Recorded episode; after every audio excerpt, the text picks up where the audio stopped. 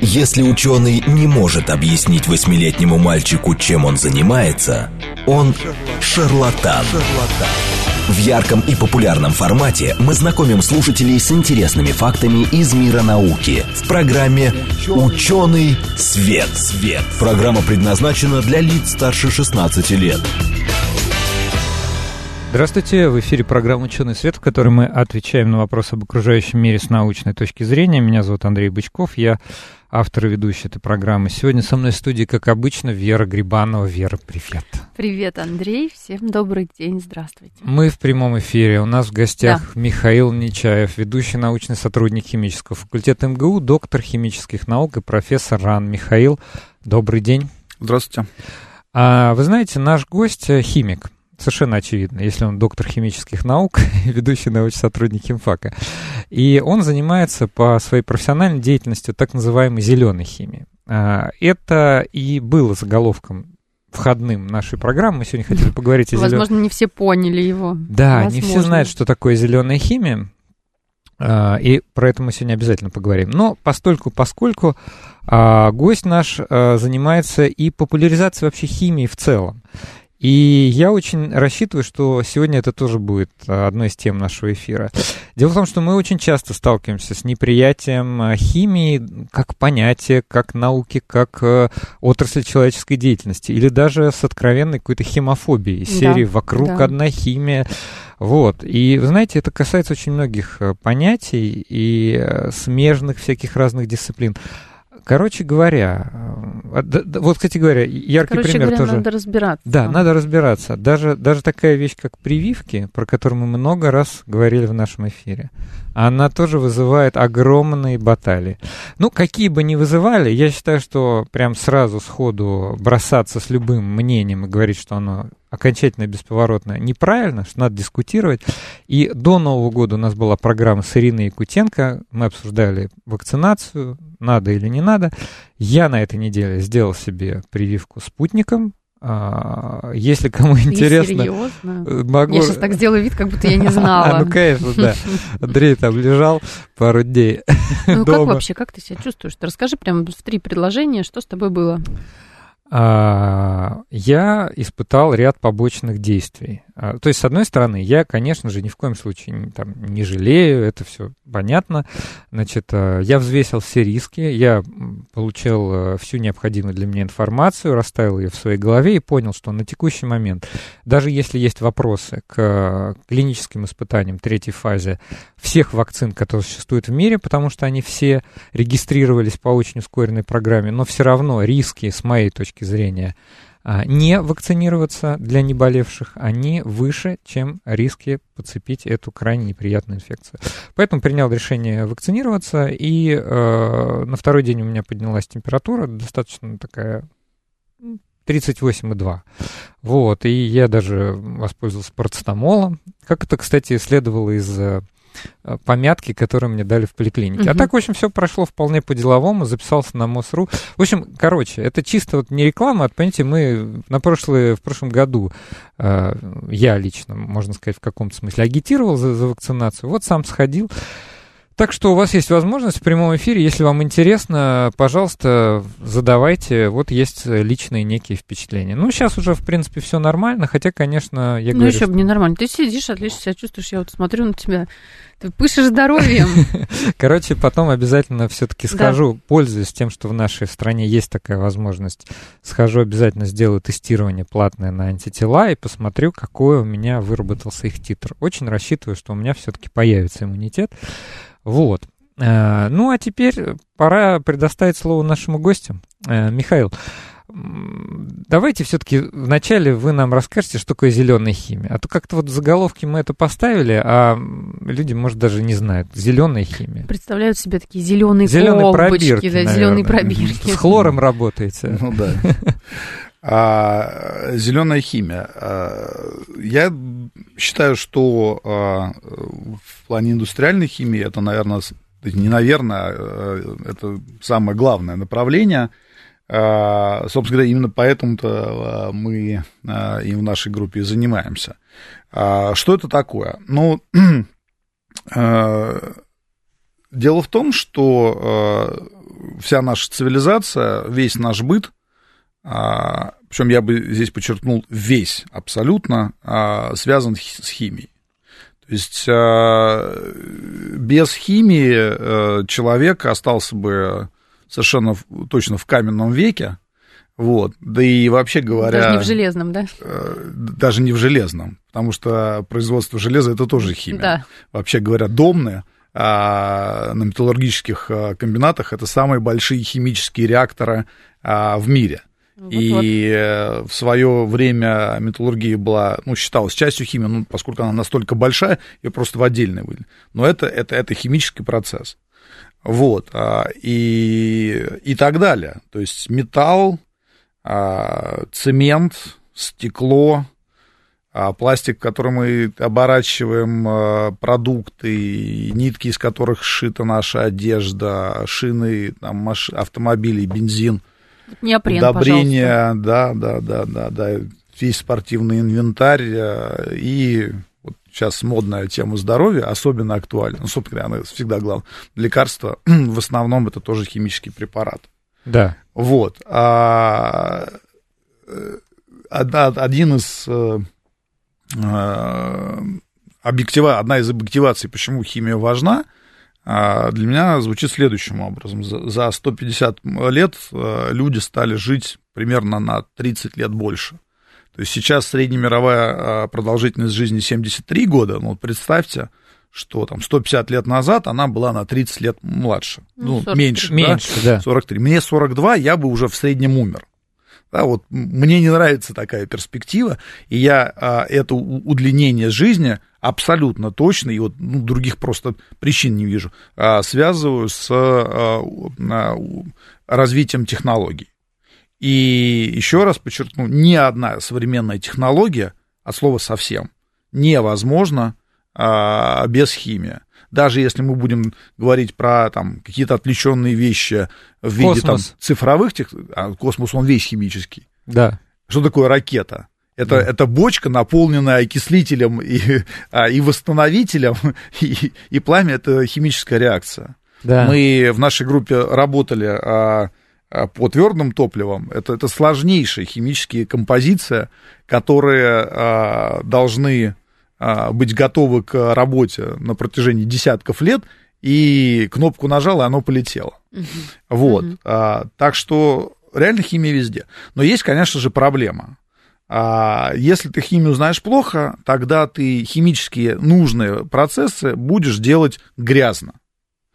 А, вот еще интересная штука. Мы всегда э, думаем, что самые большие загрязнители это какие-нибудь там НПЗ, да? Нефтепригодный завод большой. Ну, есть такое, как да. в голове сидит. А вот интересная штука, что э, эффективность э, переработки нефти в бензин – для этого э, есть такое а, понятие фактор Шелдона. Это сколько, какое отношение а, побочных продуктов к основному. Угу. Так нефтеперегонка вообще самый эффективный. Там где-то 0,1. То есть на тонну продукта у нас только 100 килограммов выбросов. Угу. А, например, фармацевтическая химия ну, да. а, на, на тонну продуктов 100 тонн выбросов. Вот это очень интересно. Вот, вот и, и, какая из них более грязная? Да, не, Нет, конечно же, бензина производится там в тысячу раз больше, но с другой стороны и в тысячу раз меньше э, э, э отходов. отходов.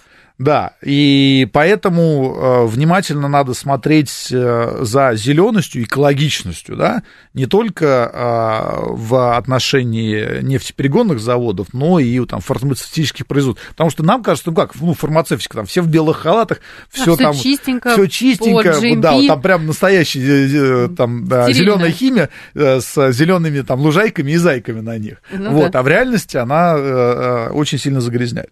Так вот, вместо того, чтобы делать все грязно и плохо, а, нужно делать все более умно а, и, соответственно, делать меньше выбросов.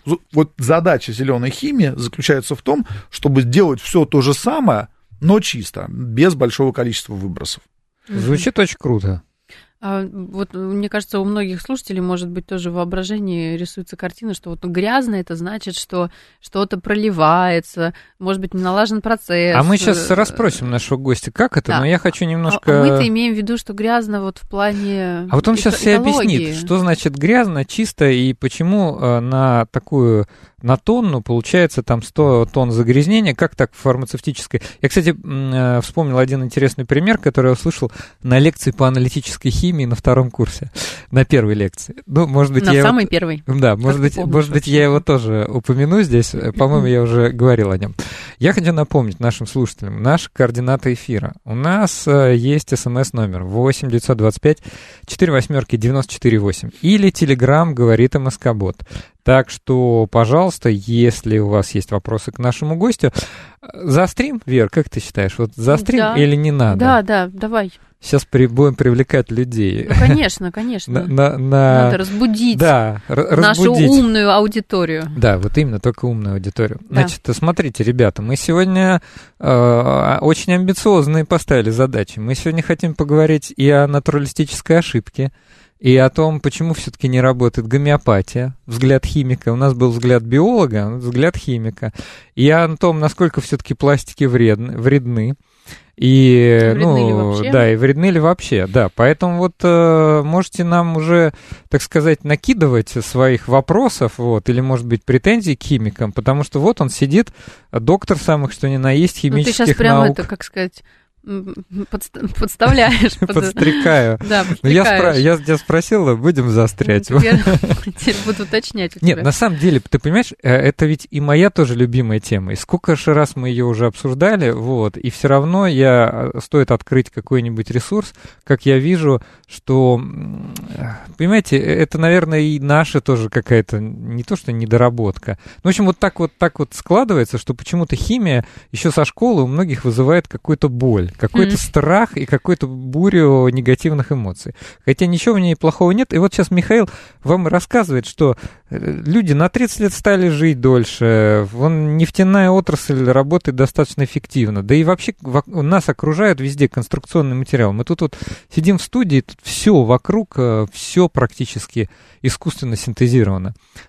И некоторые говорят, ага, искусственно синтезировано, так это плохо, это мусор, это нас отравляет. Вот как хорошо было, когда мы там а, а, были обернуты в лист пальмы и, значит, ходили... Ну, да, при морозе-то минус Да. 20. Вот радость какая. Да, вот. И вот э, такое искажение, оно уже учеными давно исследуется, оно называется натуралистическая ошибка. Я надеюсь, что Михаил нам тоже его пояснит. Но я ему все не даю э, договорить про зеленую химию. Давайте вернемся. Итак, э, у нас такая, такой факт, который, кстати, никогда не звучал в нашей программе.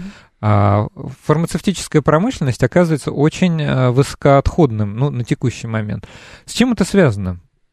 Ну, самое, э, самое простое объяснение следующее. Значит, все а, там, нефтяные процессы, они достаточно простые. Да? Там, длинную цепочку алкана разрезать там, на, на, на более маленькие, получить там, э, нефтяной газ, бензин, солярку и так далее. Сразу поясним, что такое алкан. Вот я сейчас от лица слушателей, Да, ну, не, Да, не угле- углеводорода. Мгм. Вот. А все фармацевтические субстанции это соединение достаточно сложно. И они синтезируются в большое количество шагов.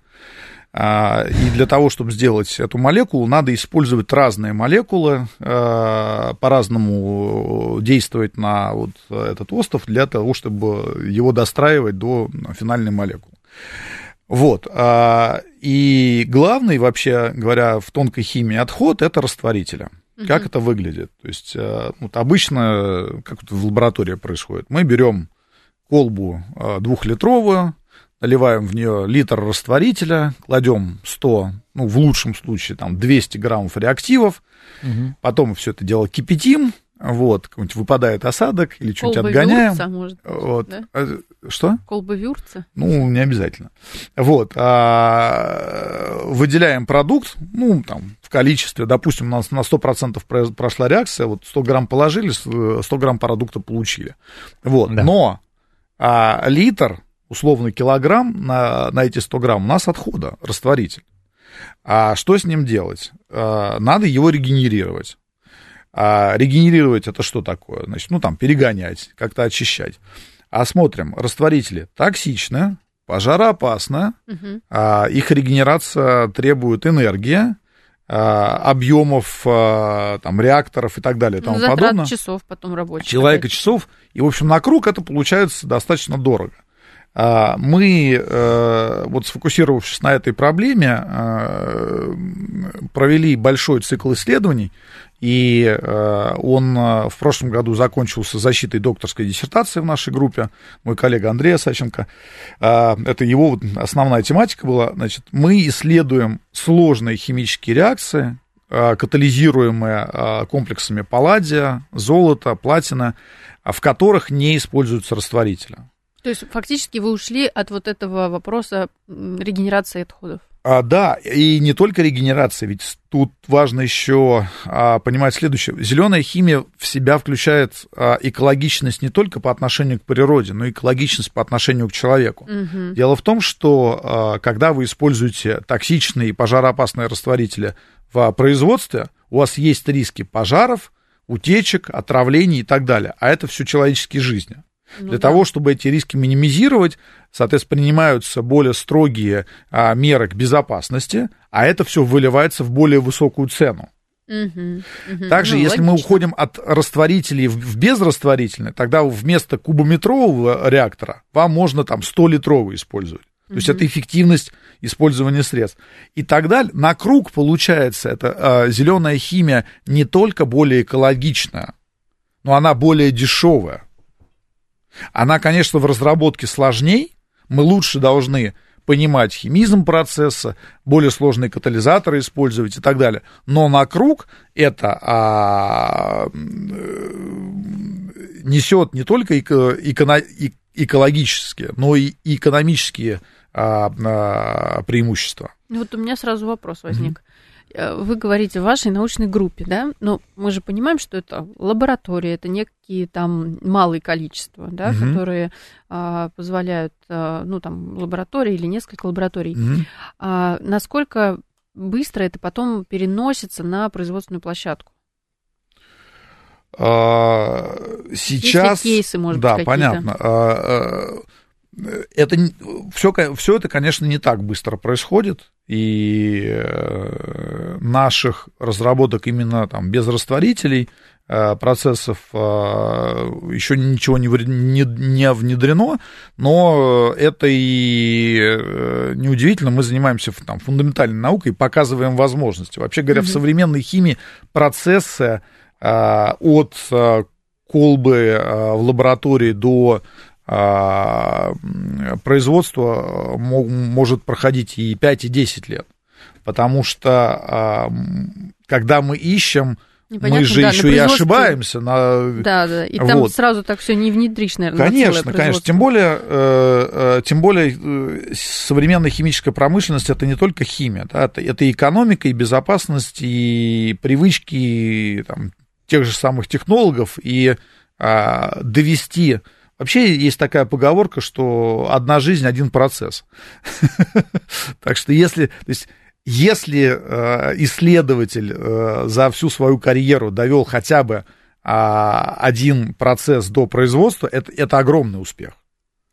А, Вот. Почему это так? Э, Дело в том, что когда современная вот наука химия началась там лет 150 назад, а, ведь все было неизвестно, и что не сделай, М. все сразу применялось. да? Открытие, и давайте Конечно, применять. конечно. И э, тогда э, лаборатория R&D и производство, они вообще были в одном. С чего началась компания Bayer? Да, да с лаборатории Отто фон Байер. Ну и так далее. И, э, и, и анилиновые красители тоже были разрабатываемы там, в лабораториях при, при, при производстве.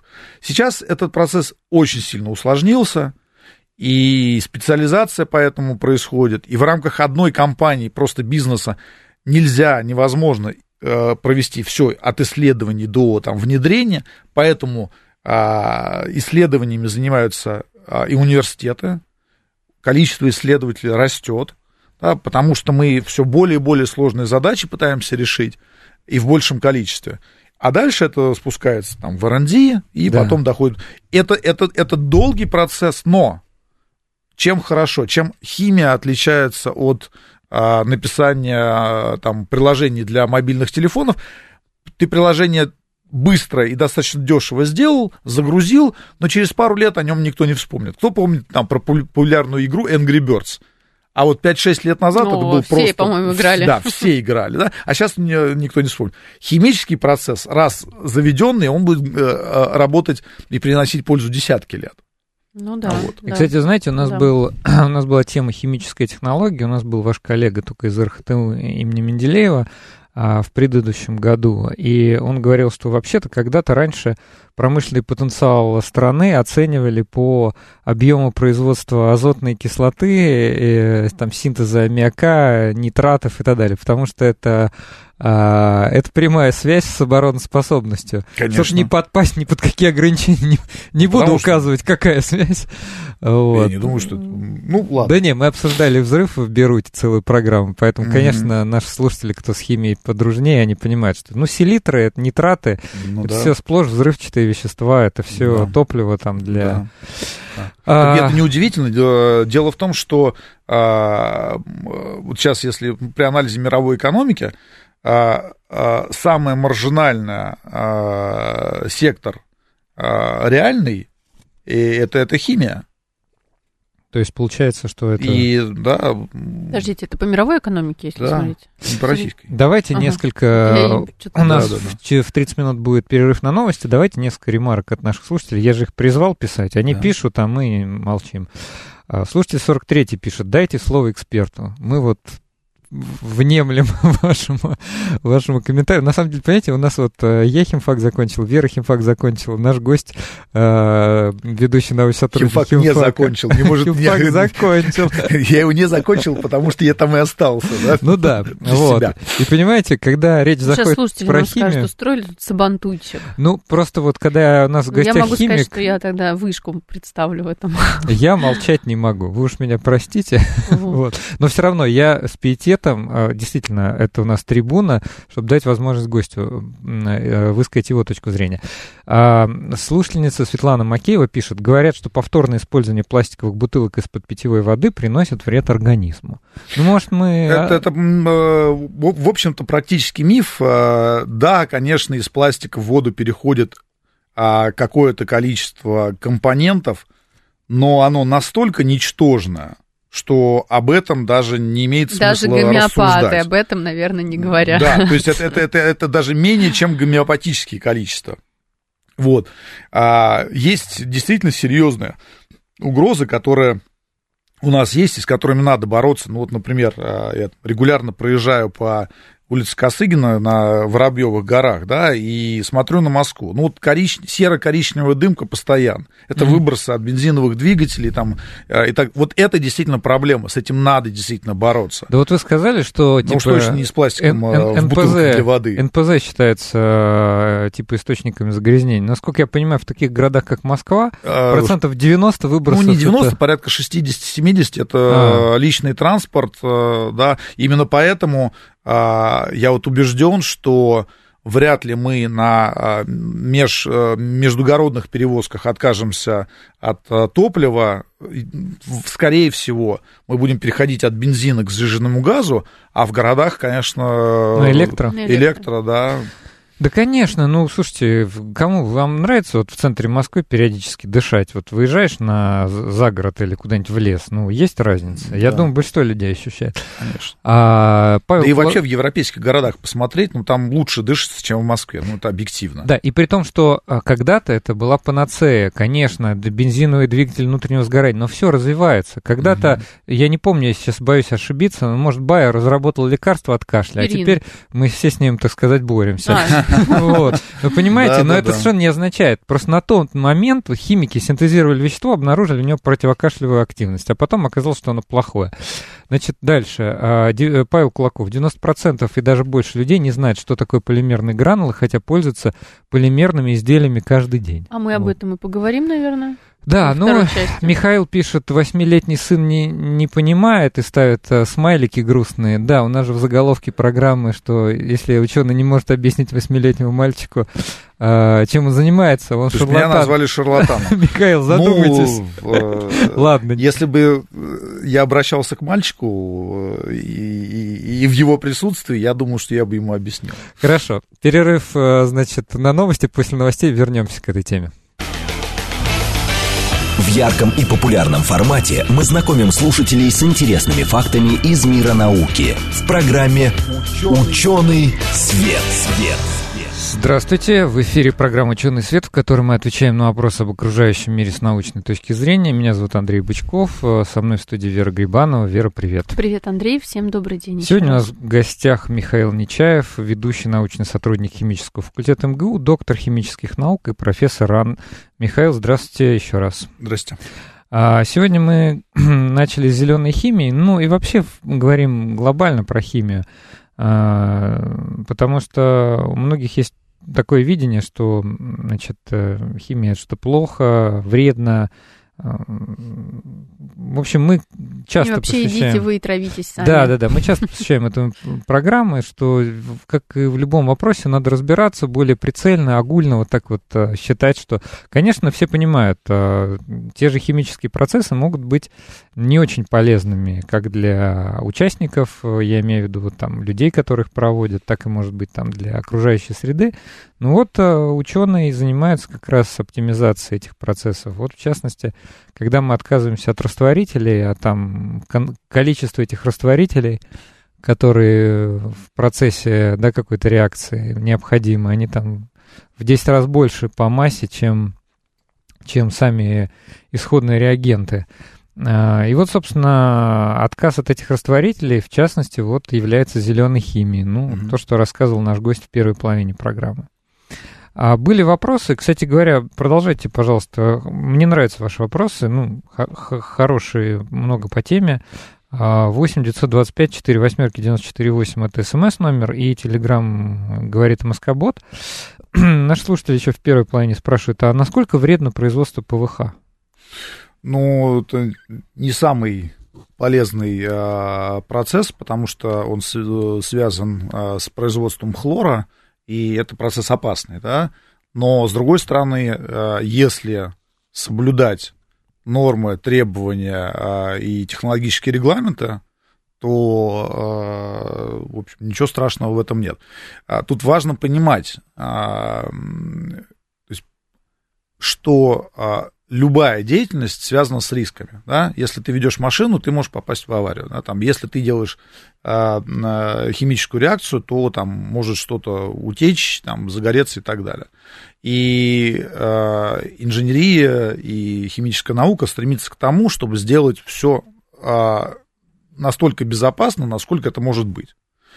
А, следующий момент. А, сейчас, то есть когда-то это не было настолько актуальным, а сейчас все более и более актуально, и а, законодательно подвигаются производители к тому, чтобы ставить более современные очистные сооружения, использовать новые, более продвинутые процессы, чтобы выбросов не было совсем. И это, это можно сделать, да, это будет дороже, да, это будет технологически сложнее, но а, что мы ставим во главу угла? А, коммерческую выгоду а, или а, ту суммарную пользу, а, которая это нам несет? Не только сам продукт, но и а, экология вокруг нас, экология человека, экология природы. Отвечу нескольким слушателям. Спрашивают, здравствуйте, вы принимаете звонки в студию? Вы знаете, мы когда-то давно принимали звонки в студию, потом мы поняли, что иногда у нас просто научная тематика, да, а нам иногда звонят люди совсем по другим поводам. Вот, то есть я понимаю, когда, допустим, какой-то политический эфир или экономический, где, в общем-то, все являются экспертами. Да, Может а... быть, примем один звонок сегодня? Да, Мы я сразу говорю... скажем, что по теме только. Если не по теме, сразу выключаем и все.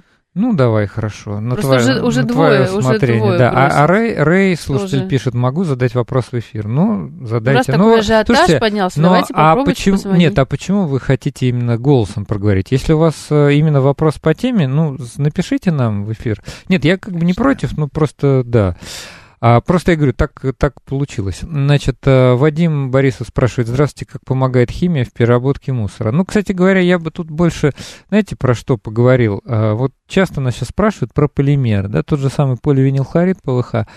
А, люди опасаются там вторичного использования пластиков. Наверное, все-таки логично именно с химиком обсудить такой миф, что вот пластики это пластики, полимеры, они, они зло, они несут э, вред, э, хотя на самом деле э, надо же взвешивать, да, за и против. Вот, Михаил, что у вас есть сказать по этому поводу? А, я бы призывал всех в более правильном ключе понимать вообще любые термины.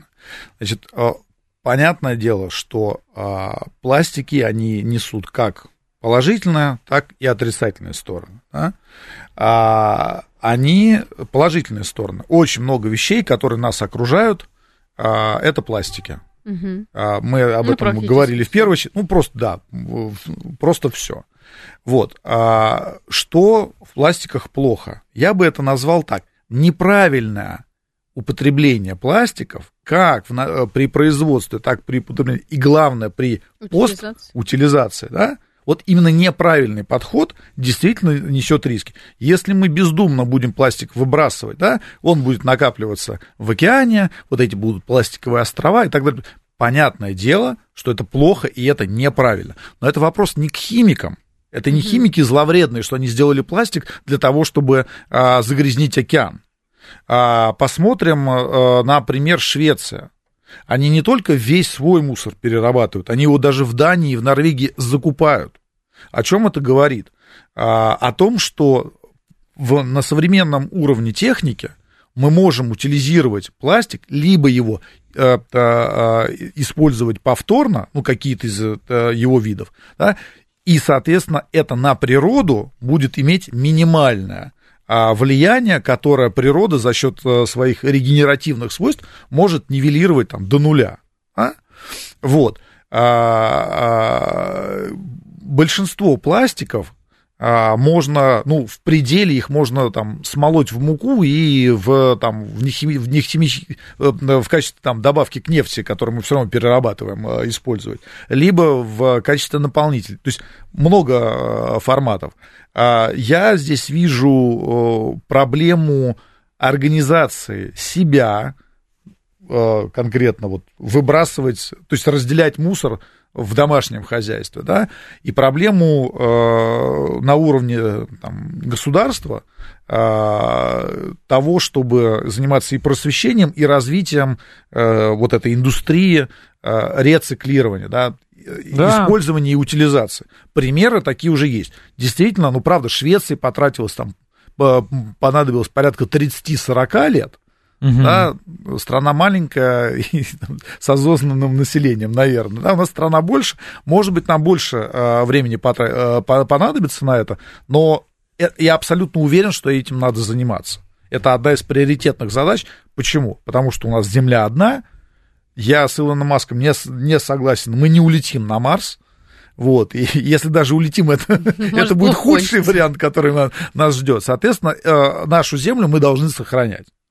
И тут следующий, э, э, следующая тема идет, что а, химики сейчас а, действительно озабочены разработкой материалов а, с учетом вообще всего их жизненного цикла. Угу. Действительно, от каких-то материалов и полимерных, и неполимерных, которые потом сложно утилизировать или ни, ни для чего не используешь, может быть, от них просто отказаться. Или какие-то, отказа... которые оказались очень плохими, например, да. асбест какой-нибудь. Ну да, например. Э, вот. А, и одна из, одно из направлений, которое, по сути, тоже является зеленой химией, это разработка новых материалов, которые и экологично производятся, и экологично используются, и экологично э, потом утилизируются или закручиваются в э, цикл повторного производства. С металлом это попроще. Взяли, переплавили, ну, металлолом все знаем. Вот пластиколом тоже надо делать. Ну, про переработку мусора вот вы правильно упомянули, что есть еще фактор, а, а, как это сказать, В общем, всем надо рассказать, донести. Мы вот, да, две, мы три программы сделали с активистами раздельного сбора. Вот я лично. Чуть ли не каждый каждый год делали. Ну, в принципе... Мне кажется, это надо лет 30 каждый год да, и не по разу. и не по разу, Потому что это большая задача и очень актуальна. Да, потому что, как бы, вот, э, слушайте, я с вами совершенно согласен. Там огромные какие-то пластиковые острова в океане. Все это мне тоже совершенно не нравится, когда мусорка переполнена пластиковыми бутылками. Но приходишь к человеку, особенно такому же э, что называется, там, пожившему, да, то есть, ну, допустим, средних лет, старшего возраста, и говоришь, слушайте, ну, а вы готовы вот э, просто пластиковые бутылки в один контейнер, а, значит, э, там стекло в другой, а там органическое отходы от еды в третий. А что я буду разделять? Это вообще как бы мне лишняя морока. Понимаете, да, вот пока мы все не договоримся, а, даже, даже, понимаете, если бы у нас было волшебное государство, которое бы научилось каким-то чудом все это обрабатывать, и были бы выстроены мощности, ну, кстати, и есть мощности. 10 лет, пока люди да, вот, Слушайте, ну, я, я считаю, что нужно с себя начинать. А, никакое государство не, не поможет, если мы не будем начинать с себя. Ну, по крайней мере, вот разделять мусор не такая сложная задача. Вот. Ну, я, я сам вот понимаю о себе, что вот было, когда у нас в одной квартире во дворе был эм, господи, жилищник, да, поставил э, несколько контейнеров раздельных. Мы разделяли. Как только сейчас у нас не раздельный контейнер, уже, конечно, мотивация существенно ниже, значит, куда-то надо вести. То есть здесь комплексная задача. Я вот э, совершенно согласен, Михаил, и сам стараюсь всегда это людям доказывать, что надо начинать с себя. Но мне бы очень хотелось, чтобы это было вот со всех сторон. Знаете, как вот с двух сторон тоннель роют, и где-то мы в середине бы встретились. Вот, поэтому, ну, в Москве, скажем так, поверьте, если у вас есть в, э, во дворе раздельные контейнеры, то некоторые считают, что это все потом смешивают и сжигают. Нет, это неправда. Нам эксперты приходят и говорят, нет, это раздельно а, собирается, увозится, и потом все равно как это используется. Поэтому вот не переживайте не, ну, нам, кстати, хотя бы по этому поводу. Раз, что это все равно потом смешивается. Да, это, это, консерв... да, бывает, что это смешивается чисто потому, что машина, которая вывозит да. раздельно собранный мусор, она э, стекло, пластик и бумагу, она вместе бывает собирает, просто, ну, вот так хорошо это или плохо, да, а органику все-таки отдельно. Поэтому, ну, по крайней мере, не переживайте вместе с пищевыми отходами. То есть это все не будет отправлено на полигон, вот так скажем, если стоят раздельные контейнеры. Мы в этом разбирались. Павел Кулаков, опять э, слушатель пишет, почему российское полимерное сырье дороже импортного, а качество хуже? Хороший вопрос. А где, интересно... Если бы Михаил был у нас министром полимерной промышленности... Нет, просто ну, интересно, по какому Я химик-исследователь, а не э, специалист по закупкам и так далее. Но э, это может вли... ну, на это могут влиять разные факторы. Например, э, если в какой-то из стран э, производство пластиков субсидируется, соответственно, и цены будут ниже. Китай очень любит в эти игры играть, например, субсидировать какую-то отрасль, например, а, производству там редкоземельных а, элементов, лантанидов. Uh-huh, Лантан, uh-huh. церий, там, в Европе прозиадим, они это на страновом уровне там, делали больше 10 лет. Даже мы закупали, по-моему, китайские. Сейчас весь мир закупает а, все китайское, вот, они выжили с этого рынка вообще всех, потом стали монополистами и потом благополучно взвинтили цены там в 10-20 раз. Все. Ну, тут э, они поступили как успешные бизнесмены. Э, ну да, наверное. А вот Тут слушатель... много факторов-то, я все хотела присоединиться к этому вопросу. Уточните, пожалуйста, что значит качество хуже, потому что вообще непонятно. А по цене, вот, по-моему, Я думаю, может быть, Павел на этом специализируется, работает, да, да, и ему да. интересно ну, узнать вот... мнение химика. Ну, э, есть предположение не специалиста, у нас, конечно, уровень э, производства, то есть технологический уровень производства э, не развивался десятками лет. Э, будем честны. Соответственно, э, вот вам качество и цена. Это все зависит очень сильно от э, уровня техники. Слушатель, который просился позвонить в эфир, сформулировал свой вопрос. Спасибо вам большое, кстати, что написали. Да, известны ли вам планы по строительству в России завода по производству изоцианата? Я не производственник. Ну вопрос, да, наш гость не технолог, вопрос, больше да, ученый. Вопрос не ко мне. Но про изоцианаты ничего не слышно вообще. Кстати, достаточно сложное производство. А, очень важный компонент, из него делают полиуретана. А, это очень широкий спектр а, полимеров, но... И тут в диванах Слыхал, не слыхивал, но, может быть, что-то уже поменялось. Да, а, слушатель Рэй пишет, государство больше продает газ, потому что переработка, в скобочках, химический процесс очень дорог и маржинальность очень низка, а это был вопрос. То есть государство больше продает газ, потому что его переработка дорогая, вот спрашивает. Или ниша это занята и продавать некому. Вот. Э, значит, чем выше уровень э, переработки, тем, тем выше маржинальность. Ага. Вот. А, а дальше это уже вопросы политики и экономики.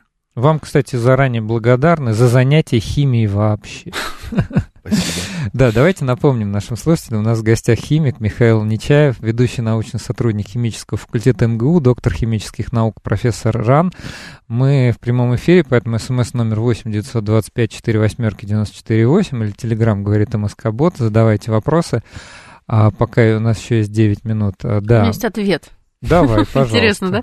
Я просто сейчас заинтересовалась вопросом про производство изоцианатов. А вот у нас, Андрей, с тобой есть э, друг, Угу. Хороший Какой приятель. из? У, ко- какой из, да, у которого есть информационно-аналитическое агентство, которое А, печатает информацию по различным таким отраслям, да. И вот я как раз на этом, э, на их площадке нашла информацию о том, что до 2030 года не рассматривается ни одними из ведущих компаний, которые заинтересованы были ранее в этом, строительство нового производства. Ну да, Вот. ну да. Можете посмотреть страницу РУПЕК называется. Я правильно сказала? Правильно, да.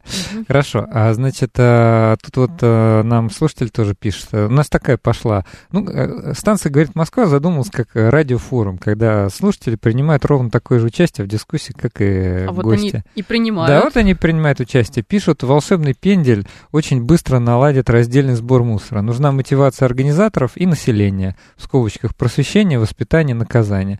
Ну да, какой-то комплекс мер. Вот шведы об этом задумались. Они же вот еще Zero Deaths на дорогах поставили цель. Ну, серьезные ребята. Между прочим, швед... недавно читал, шведский инженер э, придумал трехточные ремни безопасности.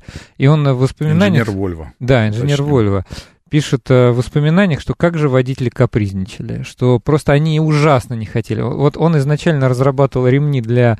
а, того, чтобы а, было удобнее спать а, пассажиру, чтобы он не соскальзывал. Не-не, А я потом имею- выяснилось, что а, они снижают смертность, и потом их ввели а, для водителей, а потом еще сделали их обязательными. Такая история. Да, а, значит, э, нет, э, я просто хотел сказать, что он до этого занимался с, а, авиаторами, разработкой ремней для летчиков, вот, Мгм. и просто, ну, как, как инженер, просто перед ним предыдущая задача была такая. И вот он рассказывал, что э, пилоты, ну, летчики, точнее, да, это считается, те, кто летает там на истребителях, они называют себя летчиками. Они были готовы пойти на любые, э, любыми ремнями обвязаться, чтобы увеличить безопасность. А водители были готовы любой придумать повод для того, чтобы не привязываться ремнем, потому что, ну, это же неудобно. И именно вот эта современная конструкция ремня оказалась, э, значит, м, она удобна, потому что одной рукой можно пристегнуться. Мгм. Вот. И это вот такой пример, что люди постепенно привыкают. То есть, представьте, когда-то выпускались машины массово на всех конвейерах без ремней безопасности. Кошмар. Это было страшно кошмар, небезопасно. А сейчас мы все привыкли.